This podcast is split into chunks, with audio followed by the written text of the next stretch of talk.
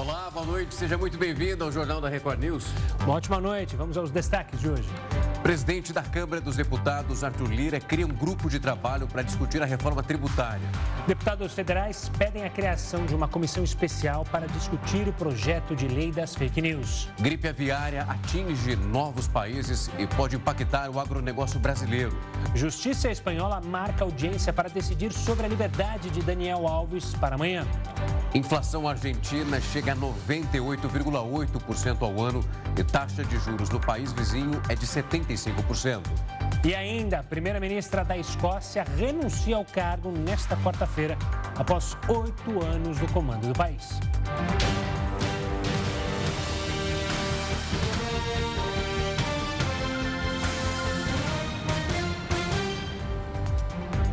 O presidente da Câmara dos Deputados, Arthur Lira, criou um grupo de trabalho para discutir a reforma tributária na casa.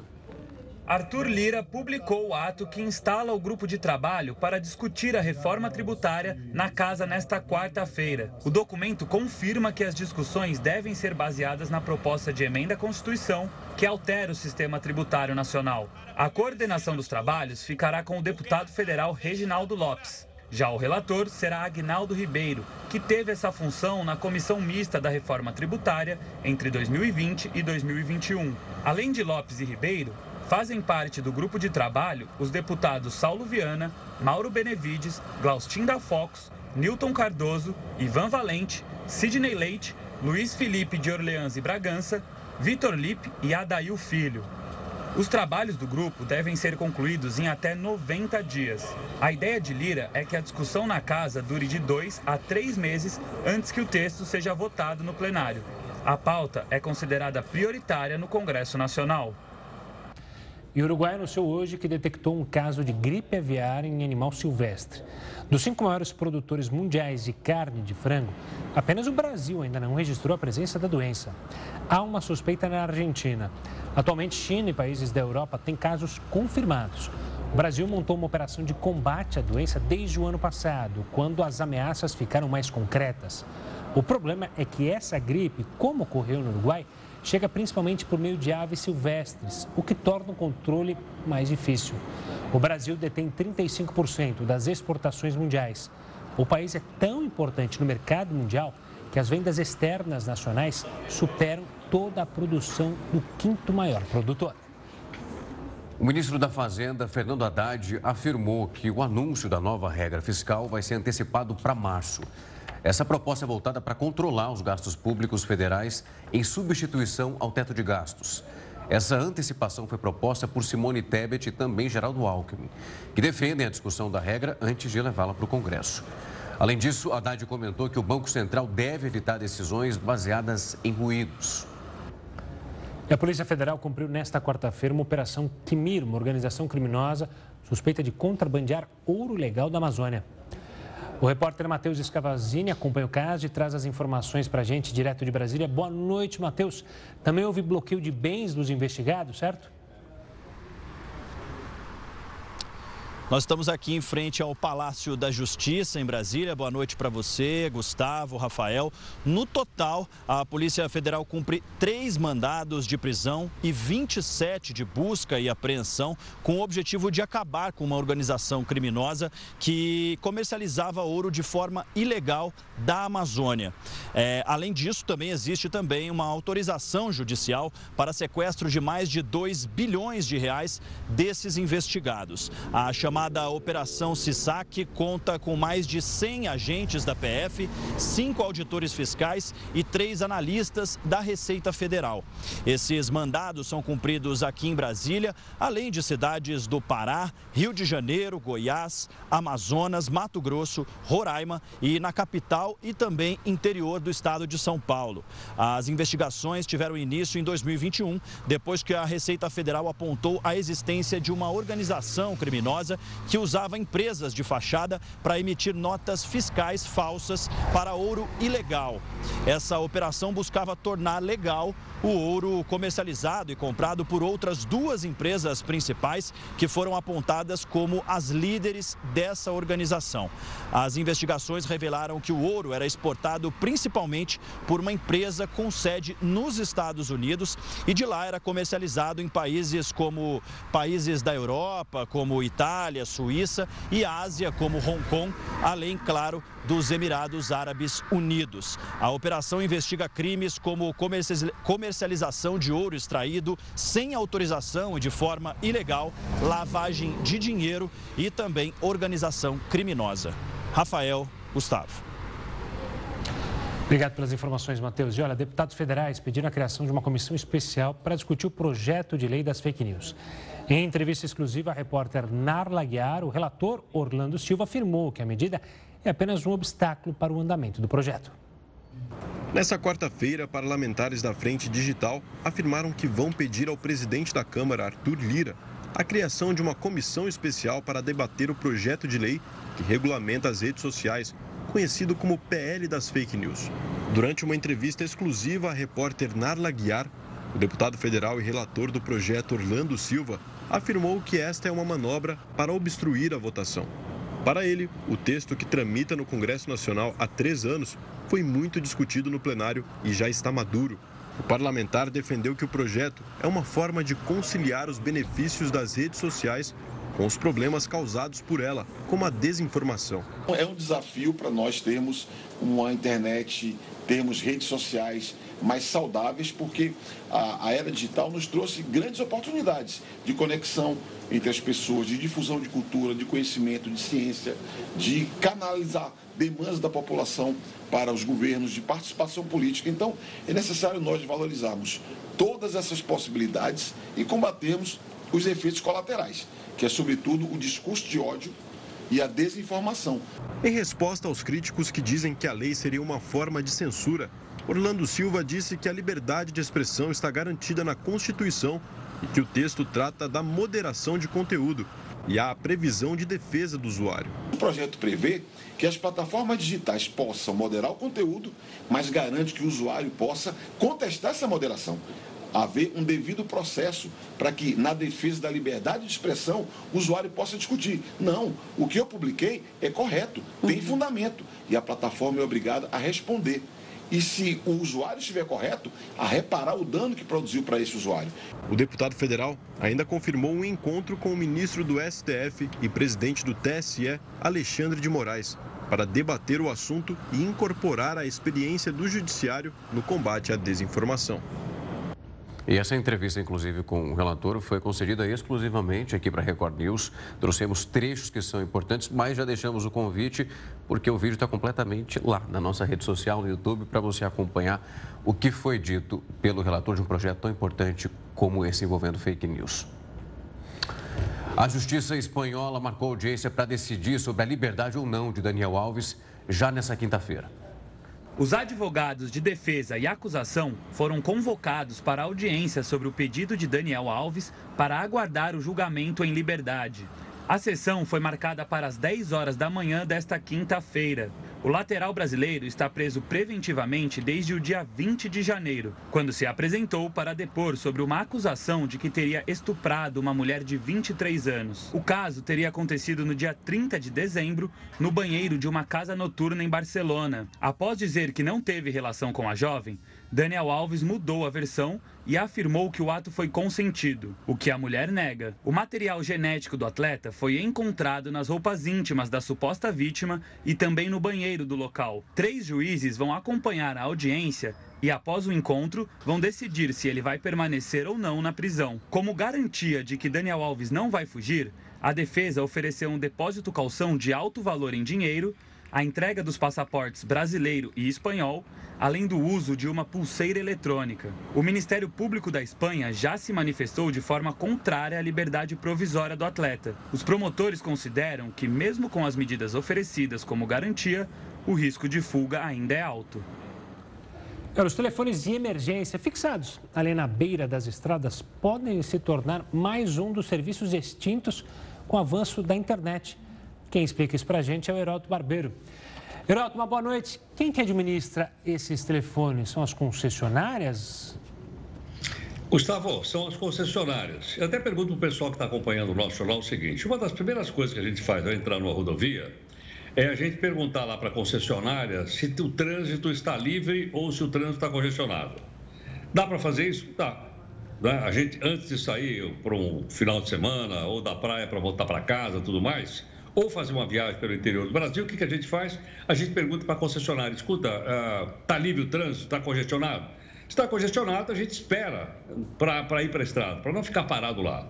Mas tem um detalhe interessante que é o seguinte, Gustavo: do jeito que atualmente existe, tem os chamados buracos. O que quer dizer isso? Quer dizer que tem lugar que pega internet, tem lugar que não pega, tem lugar que você pode falar com a concessionária ou com a Polícia Rodoviária Federal ou, ou Polícia Estadual, você não consegue. Pois é, agora isso vai mudar. Por que razão? Porque uma das concessionárias do interior do país, mais especificamente em Goiás, ela vai inaugurar o seguinte: nos 850 quilômetros de rodovia daquela região, é, vai ter sinal de internet ao longo de toda a rodovia.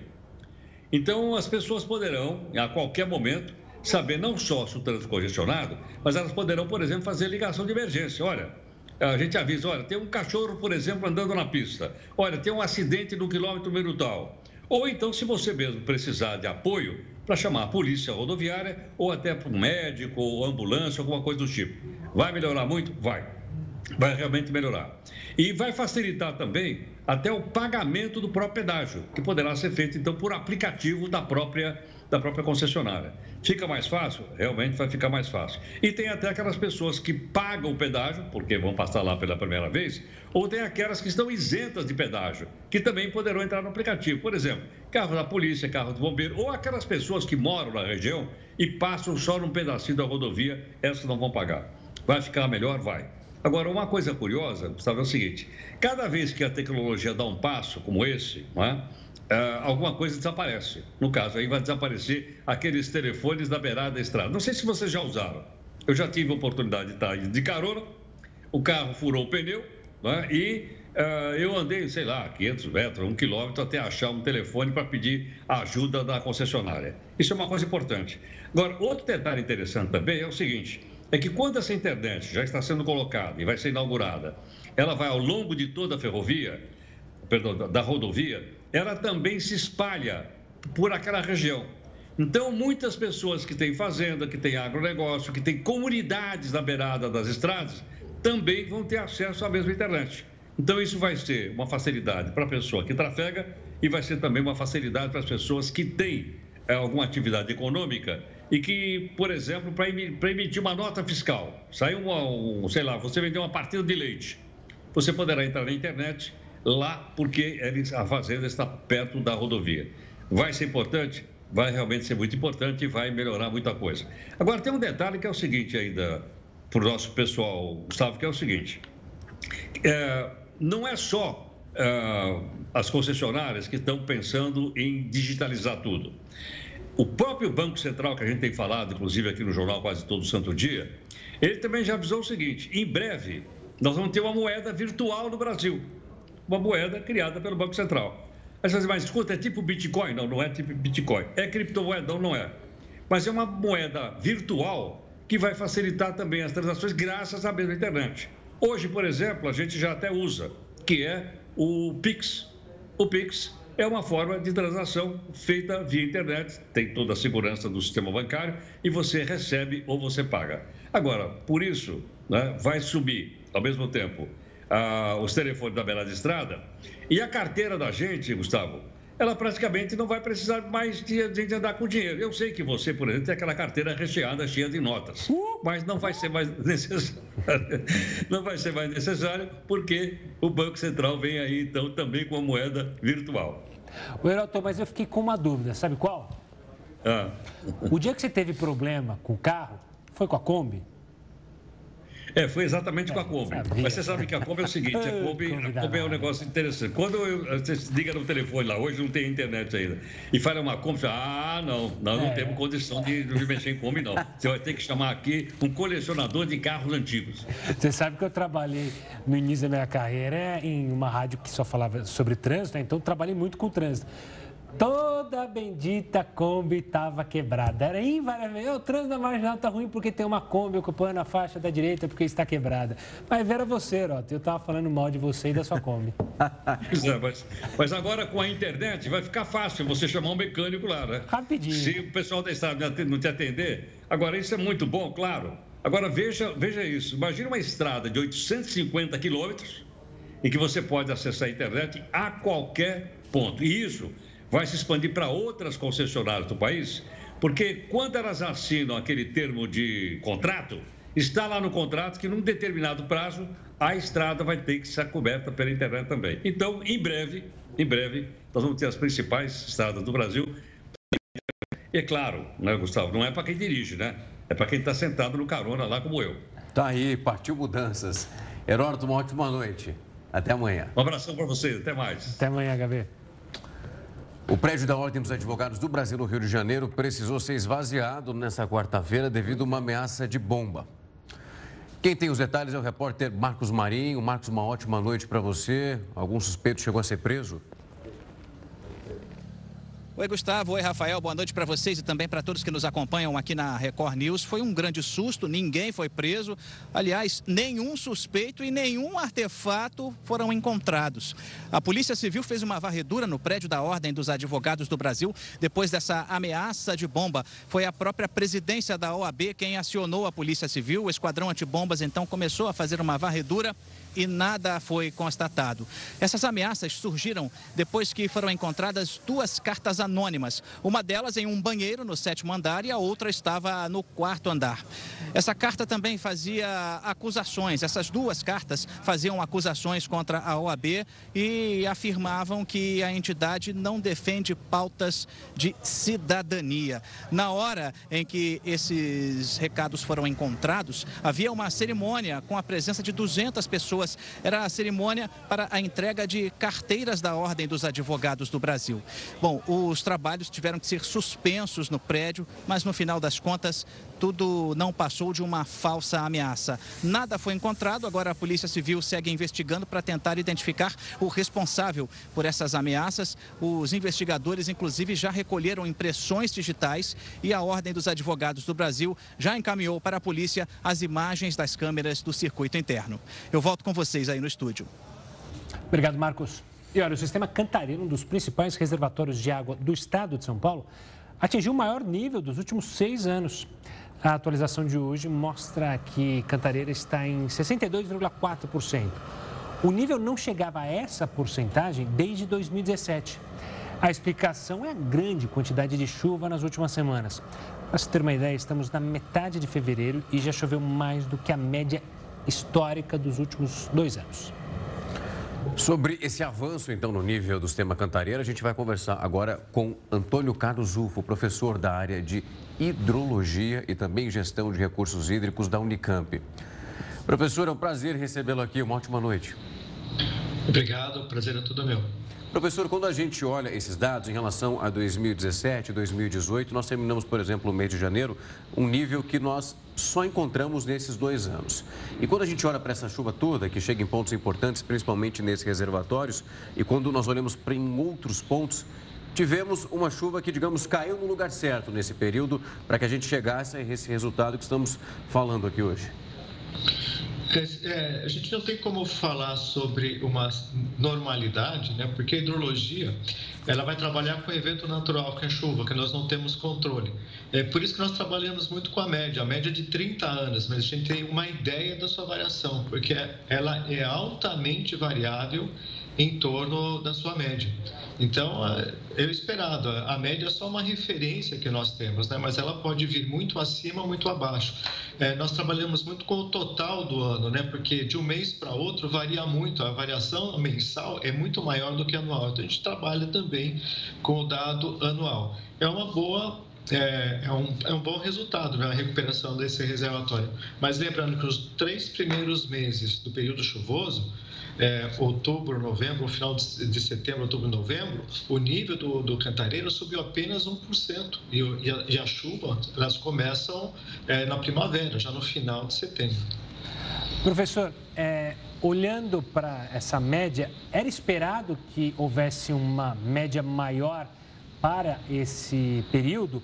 muito espe especificamente por causa dos fenômenos da Laninha, que já havia previsão que viria mais chuva para o sudeste e o sul do país. É, o que, que a gente podia expectar, olhar para isso e falar, bom, deve vir mais chuva. E agora é aproveitar é, também essa chuva é, para se manter em níveis seguros para o período de seca?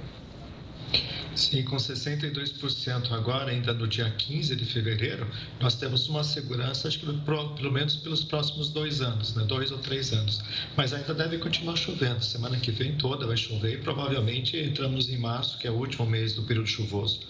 É, ele deve se recuperar. Lembrando só que em 2016, que nós saímos do, do, negativo em 2015, ele encheu até o dia 13 de julho. Até o meio do ano ele foi enchendo, chegou a 47,7%. É, então a, a, média é uma esperança que nós temos, né? mas é, é muito variável de um mês para outro né? e de um ano para outro.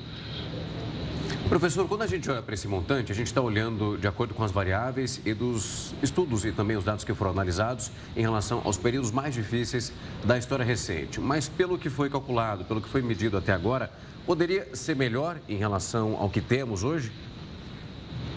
Com relação ao armazenamento? Isso, esse armazenamento ele poderia ser muito maior ou nós estamos dentro de um ritmo e de uma quantidade que é realmente um fator elevado, fazendo comparação com outros momentos onde a cheia foi considerável? Olha, um reservatório de, dessa magnitude, ele é dimensionado para que ele regularize a vazão por três ou quatro anos. Então, nesses últimos anos, ele veio caindo, né? gradativamente, com as chuvas vieram um pouco abaixo da média. Esse ano, é, por exceção, ele subiu bastante. É, mas a gente espera de 0 a 100%, quando ele foi planejado, ele tem essa função de, de trabalhar de 0 a 100%. É claro que quanto mais baixo ele fique, maior é o risco de desabastecimento. E quanto mais alto ele fique, é o risco de enchente a jusante. Né? Então, nós temos que, é, é, tem que haver uma operação desse reservatório para evitar os extremos. E, e um nível 60%, 70%, ele vai subir, acho que até 70%, é, porque chove ainda mais um mês. É um, é um patamar seguro. É, nós temos, assim, um horizonte de dois a três anos é, garantido já com abastecimento. Professor, vendo esse espaço que a gente tem de abastecimento de dois a três anos, esse é o momento de justamente melhorar a captação ou melhorar o desperdício de água que muitas vezes acarreta num esvaziamento em período de secas do sistema cantareira, como a gente viu. A gente já falou inúmeras vezes de problemas nas tubulações, ou seja, a gente se desperdiça muita água que acaba nem sendo usada, ela está sendo desperdiçada. Esse seria o momento essencial para trabalhos de infraestrutura? É, a infraestrutura é planejada com bastante antecedência, pelo menos com um horizonte de 20 anos. Então, o que nós estamos usando hoje já foi planejado há um tempo atrás. O, o Cantareira, quando ele foi planejado, ele, ele, tinha uma expectativa de 2000, do ano 2000 atingir a 500 litros por habitante dia de consumo. Hoje, a nossa média de consumo per capita está em torno de 176, 177 menos da metade daquilo que foi projetado para o ano 2000. Então, nesse aspecto, nós é, fomos é, beneficiados né, com a redução, né, com a queda da, do consumo per capita. Então, nós tivemos praticamente o dobro da disponibilidade que era prevista para o ano de 2000. Então, isso foi, foi bom para né, com essa relação ao comportamento da sociedade, né? Nós tivemos uma mudança de hábitos, né, como troca de equipamentos hidrossanitários, as indústrias, né, reduziram muito o consumo porque elas começaram a tratar o efluente e a utilizar esse efluente, ou então saíram as indústrias que usavam muita água, né, que eram grandes usuárias de água, elas tietê a bacia do Alto Tietê, então isso favoreceu pela diminuição da, do consumo per capita. Mas é uma tendência, a tecnologia ela vem para ajudar a redução é, desse, desse consumo, de reduzir o desperdício mas também nós temos perdas físicas. Né? A rede antiga precisa ser substituída com uma taxa de 1 a 2% ao ano para evitar né, ou, ou para diminuir essas perdas que não são usadas, né? elas simplesmente não se perdem na distribuição. E, e no Brasil ainda é elevado comparado com países mais desenvolvidos. Professor, além do fator chuva e esse sistema que a gente pelo menos espera que seja dentro de um grau que é considerado confortável, há também um sistema de inclusive de manutenção e de preservação dos mananciais para que nós tenhamos um sistema sustentável. Sim, nós temos que cuidar da qualidade também, né? Não é só a quantidade, é a qualidade. Né? E isso cuidando da bacia, do uso e ocupação da bacia para que ele reduza a perda de solo e, e consiga é, fornecer né, ou produzir água de boa qualidade. Tá certo, professor. Obrigado pela participação aqui conosco, analisando dessa vez, felizmente, níveis altos do sistema Cantareira. A gente já falou e já fez tantas outras entrevistas falando sobre o risco de desabastecimento. Dessa vez é para falar de algo positivo além do sistema Cantareira. Um forte abraço e até uma próxima, professor. Até, professor. Até. Muito obrigado. Olha, o governo irá aumentar bolsas de mestrado e doutorado. A mudança será para as bolsas que não são reajustadas desde 2013. E o anúncio oficial deve ser feito amanhã o aumento deve ser de, em média, 40%. É bom lembrar que as novas bolsas passam a ser pagas a partir de março, referente ao mês de fevereiro.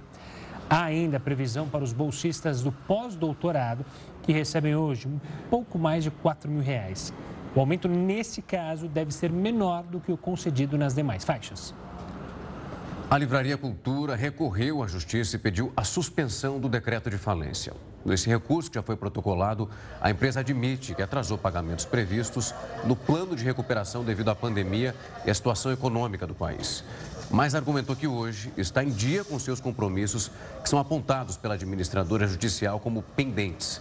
A principal exceção seria a dívida com o Banco do Brasil, que, segundo a Livraria Cultura, está sendo negociada diretamente com a instituição.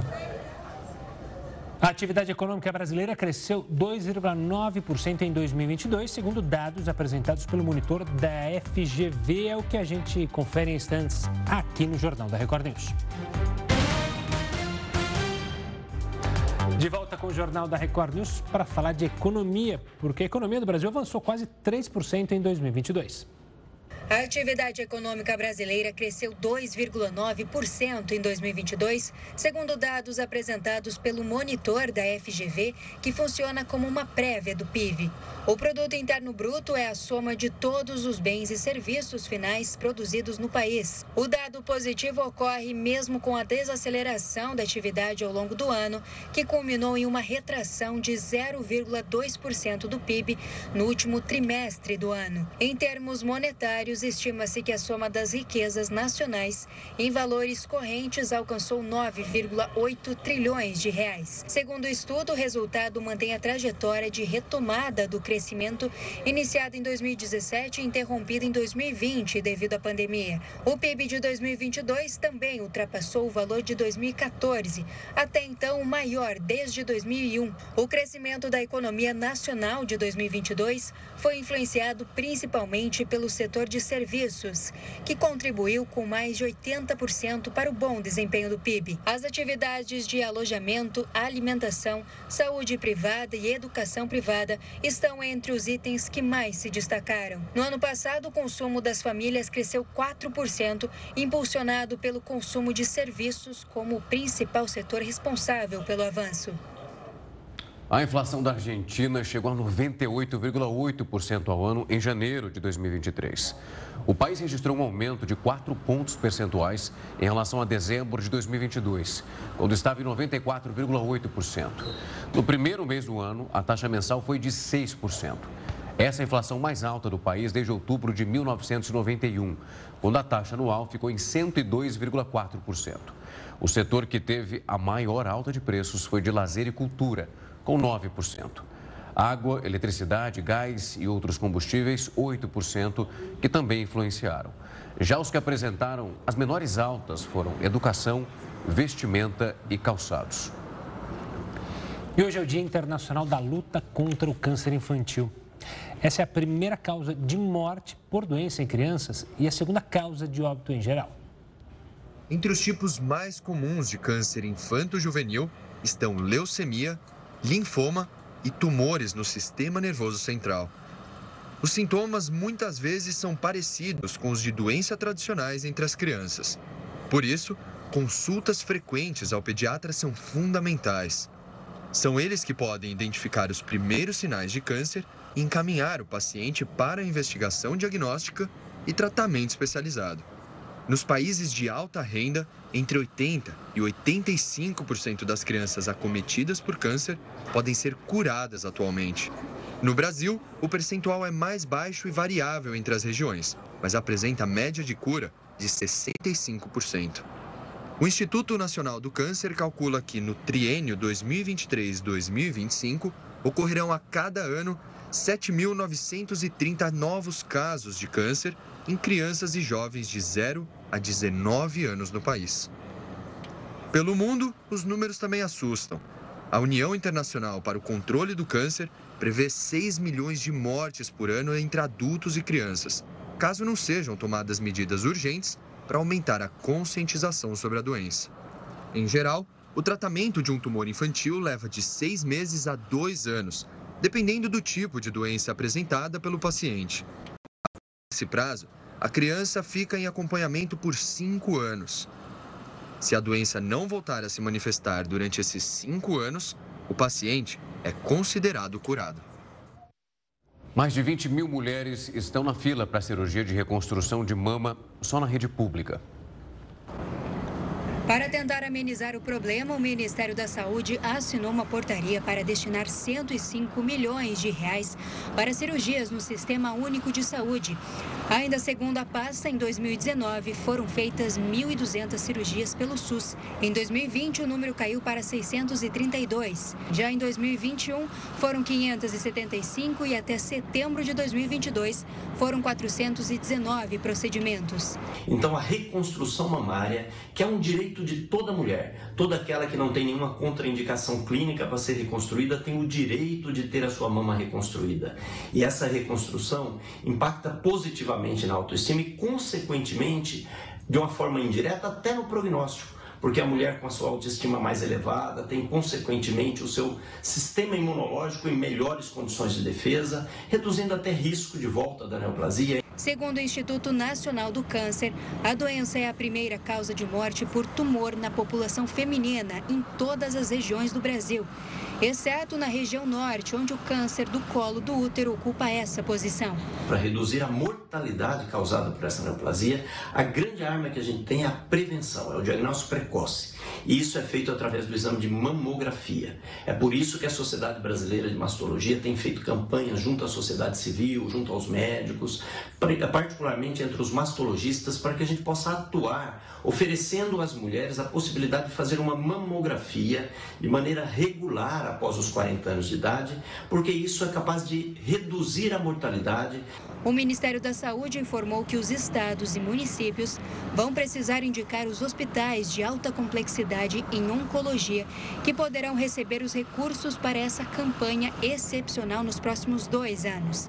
De acordo com a pasta, serão consideradas candidatas mulheres com diagnóstico de câncer de mama submetidas a mastectomia total prévia e aquelas com indicação de reconstrução mamária no mesmo ato cirúrgico. E a Organização Mundial da Saúde confirmou o surto do vírus Marburg na Guiné Equatorial. Até o momento foram registradas nove mortes, há outros 16 casos suspeitos.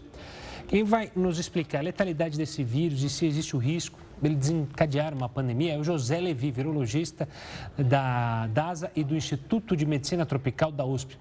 Boa noite, doutor. Obrigado pela participação aqui conosco. Primeiro, eu queria que a gente, que o senhor explicasse para a gente, esse é um vírus novo, é um vírus já conhecido na medicina, já há uma literatura extensiva sobre ele? Boa noite, é um prazer estar aqui.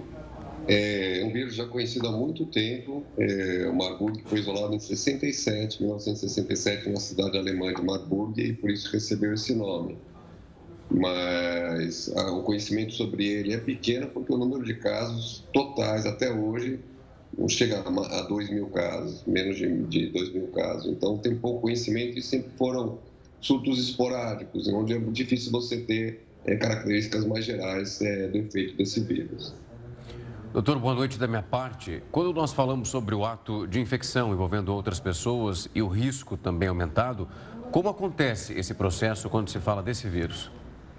Então, esse vírus, ele é um parente muito próximo do ebola, que ficou famoso algum tempo atrás, e apresenta características muito semelhantes. Ambos são transmitidos por morcego, então é, o homem se infecta através do contato com fezes ou mesmo ar das cavernas, onde esses morcegos são morcegos frugívoros, então não é que ele pica o homem, ele come frutas, mas essas comunidades de cavernas têm milhares, se não milhões de, de morcegos, quando o homem adentra essas cavernas, acaba se infectando. E depois, uma pessoa infectada, aí sim ela é altamente transmissível para os outros humanos, por isso que muitas vezes os profissionais de saúde são é, os que mais sofrem, porque a pessoa adoece e quando os profissionais de saúde vão cuidar, acabam se infectando também. Doutor, como a gente está vendo aqui na nossa legenda, é, e o senhor mencionou, é um vírus parente, se assim a gente pode dizer, do ebola, e tem uma taxa de letalidade muito alta. Por que, que isso acontece é, e, e, por que, que ele é tão agressivo? A gente consegue descrever isso? Olha, é, os vírus que a gente classifica como vírus hemorrágicos, eles são muito agressivos porque eles provocam hemorragias internas muito intensas e isso acaba sendo fatal.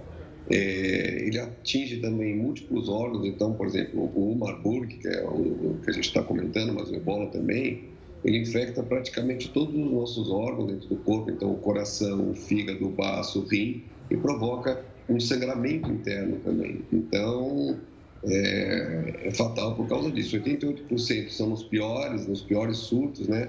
Se a, a, o suporte for dado imediatamente, é menor a taxa de letalidade, mas de qualquer jeito são taxas de letalidade muito altas. Eu colocaria alguma coisa com 50% na média geral dos surtos. Já teve surtos com é, esse tipo de mortalidade, até de 100%, com surtos pequenos, três pessoas, as três morreram, então foi de 100%. Mas esses vírus hemorrágicos são dos mais agressivos que a gente conhece, é, o ebola e o marburg, em todos os vírus que causam doenças em humanos. Doutor, quando a gente olha para o ebola e o que ele causa no corpo, é um ato de debilitar o paciente numa situação que é muito grave. Eu queria saber do senhor se esse foi um fator muito preponderante para que nós não passássemos por um número muito grande de casos, como aconteceu com a Covid-19, claro, já analisadas as diferenças, principalmente em relação à contaminação e como o vírus se espalha de uma maneira muito fácil. Com esse vírus, claro que quando a gente olha para essa possibilidade de se espalhar, é muito preocupante mas é realmente muito parecido com o quadro com o ebola. Nesse ponto, ele debilita de uma maneira muito significativa?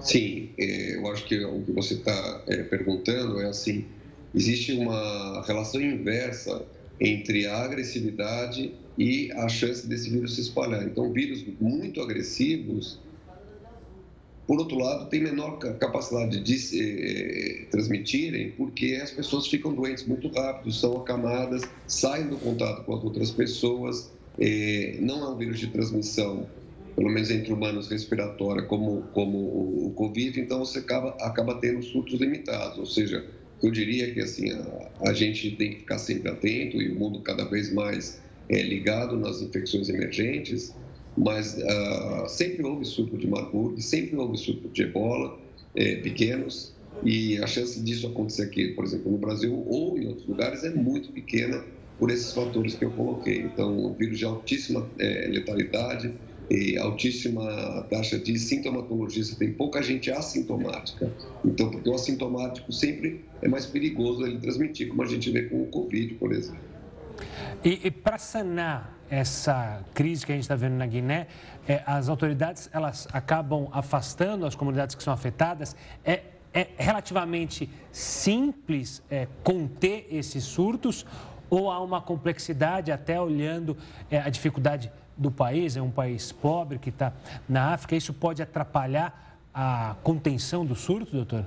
Sim, é, os surtos são, é, têm sido autocontidos porque acontecem em regiões remotas, populações é, pequenas também, então a gente tem surtos pequenos, mas é, e, e, por acontecer em países às vezes sem, com menos recursos, é muito importante a intervenção imediata da comunidade internacional, através liderada principalmente pela Organização Mundial da Saúde, por causa da experiência também já desenvolvida com outros vírus e, e aprimorada com o ebola. Então, o segredo da contenção aí é imediatamente isolar os pacientes, os contactantes dos pacientes, claro, por, é, provendo todo tipo de suporte, mas evitando que eles tenham contato com outras pessoas até a gente ver quem está positivo, quem está negativo dá um bom suporte para os positivos e aí depois você contém esse surto, ele passa. É, outro tipo de prevenção é sempre evitar é, essas cavernas, né, você entrar nessas cavernas, por exemplo, sem máscara, sem luvas, nessas né, cavernas onde tem essas comunidades de, é, desses morcegos que a gente conhece, que são hospedeiro natural desse vírus. E é, vacinas estão sendo pesquisadas, até uma vacina que seja protetiva ao mesmo tempo para ebola e para Marburg, não para todo mundo, por exemplo, a gente não faria nenhum sentido a gente tomar aqui no Brasil, mas para os profissionais de saúde desses países e é, para as pessoas que moram nessas áreas próximas de caverna, que trabalham nessas cavernas, faz todo sentido elas serem vacinadas. Doutor, uma dúvida em relação quando nós falamos de infecção de pessoa para pessoa, como ela acontece, envolve uma secreção e qual o tratamento, a eficácia oferecida quando o paciente recebe o diagnóstico? Perfeito. Então, é, tanto o ebola quanto o Marburg, eles são transmitidos por todos os fluidos corporais. Então, saliva é, vai transmitir, suor vai transmitir, o sangue vai transmitir, o sêmen vai transmitir. É, e, e, por isso o contato com as pessoas é de muito fácil transmissão, até pelo ato sexual também, como já tem alguns, alguns trabalhos que mostraram isso. Então, teve contato próximo de uma pessoa que está infectada, que está sintomática, a chance de pegar é muito alta. Por isso que as pessoas, né, aí no, no vídeo não mostrou, mas a gente sabe que os profissionais que vão chegar perto dessas pessoas usam aquelas roupas de astronauta, que é realmente para evitar todo tipo de contato com fluidos corporais. Não existe um fluido único, a própria urina também, fezes também pode transmitir, porque o vírus é multissistêmico, ele pega em todos os órgãos, então pode ser transmitido com contato qualquer um, com qualquer um desses tipos de fluidos. Uma coisa que cultural que agrava um pouco são os hábitos de, do, do velório do, do, dos pacientes, né, depois que eles faleceram, lavar o corpo, por exemplo, ter contato direto com o corpo, nesse momento a chance de transmissão continua sendo muito alta também. Então tem um aspecto cultural que é difícil, mas que precisa ser respeitado e de alguma forma é, é, é, é modificado para evitar é, essa transmissão para as pessoas que têm contato com os falecidos por essa doença. Tá certo, doutor. Obrigado pela participação aqui conosco, pelas explicações sobre esse surto sobre esse vírus que, como o senhor bem mencionou, chegar aqui é outros 500, então serve para tranquilizar e também, claro, levar informação para o pessoal de casa. Obrigado, doutor. Boa noite. Obrigado. Boa noite. A Organização Mundial de Saúde manteve o alerta de emergência de saúde pública para Mpox. O Conselho da OMS decidiu, então, por manter o mais alto nível de alerta para a doença, com a justificativa de que ainda se sustenta em alguns países essa detecção possivelmente estaria subnotificada. A Mpox foi declarada emergência, uma emergência de saúde global pela OMS em julho do ano passado. Na maioria dos países onde começou a se espalhar, o surto já terminou, mas ela ainda é endêmica na África Ocidental e Central. Após oito anos no cargo, a primeira-ministra da Escócia decidiu renunciar e isso surpreendeu aliados e rivais. É o que a gente destaca já já aqui no Jornal da Record News. O Jornal da Record News é de volta para falar que o número de imigrantes brasileiros em Portugal que pediram ajuda para voltar agora para o Brasil quase quadriplicou em relação a 2021. Entre os principais motivos para esse regresso estão o desemprego, a dificuldade de acesso ao mercado de trabalho, uma situação irregular, a falta de preparação no processo migratório e o custo de vida mais elevado. De acordo com a Organização Internacional para Migrações, os brasileiros representam 92% de um total de pessoas que procuraram ajuda do programa de apoio para esse retorno voluntário e também a reintegração. Depois de oito anos do cargo, a primeira-ministra da Escócia renunciou nesta quarta-feira. com alto índice de popularidade, a primeira-ministra escocesa Nicola Sturgeon surpreendeu e renunciou ao cargo. Durante o discurso, ela agradeceu pelos oito anos à frente do governo e disse acreditar que a decisão é a melhor para a Escócia. Proud to stand here as the first female and longest serving tenho orgulho de estar aqui como a primeira mulher e a mais duradoura nesse cargo.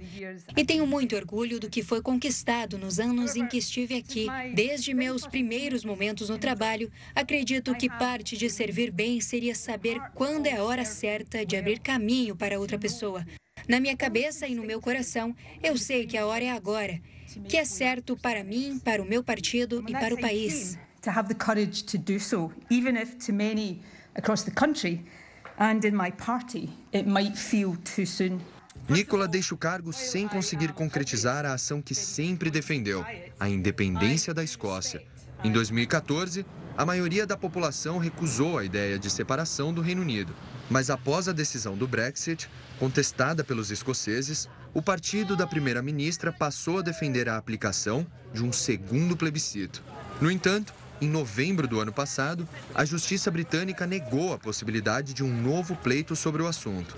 A decisão gerou atrito entre a administração escocesa e o governo central. Apesar disso, a primeira-ministra afirmou que não foi a razão para renunciar ao cargo. Se fosse apenas uma questão de minha capacidade ou resiliência para superar o último período de pressão, eu não estaria aqui hoje, mas não é. Esta decisão vem de uma avaliação mais profunda e de longo prazo. Nicola Sturgeon permanece à frente do governo até o Partido Nacional Escocês eleger o sucessor. E a Coreia do Norte lançou selos com o rosto da filha de Kim Jong-un junto com mísseis nucleares.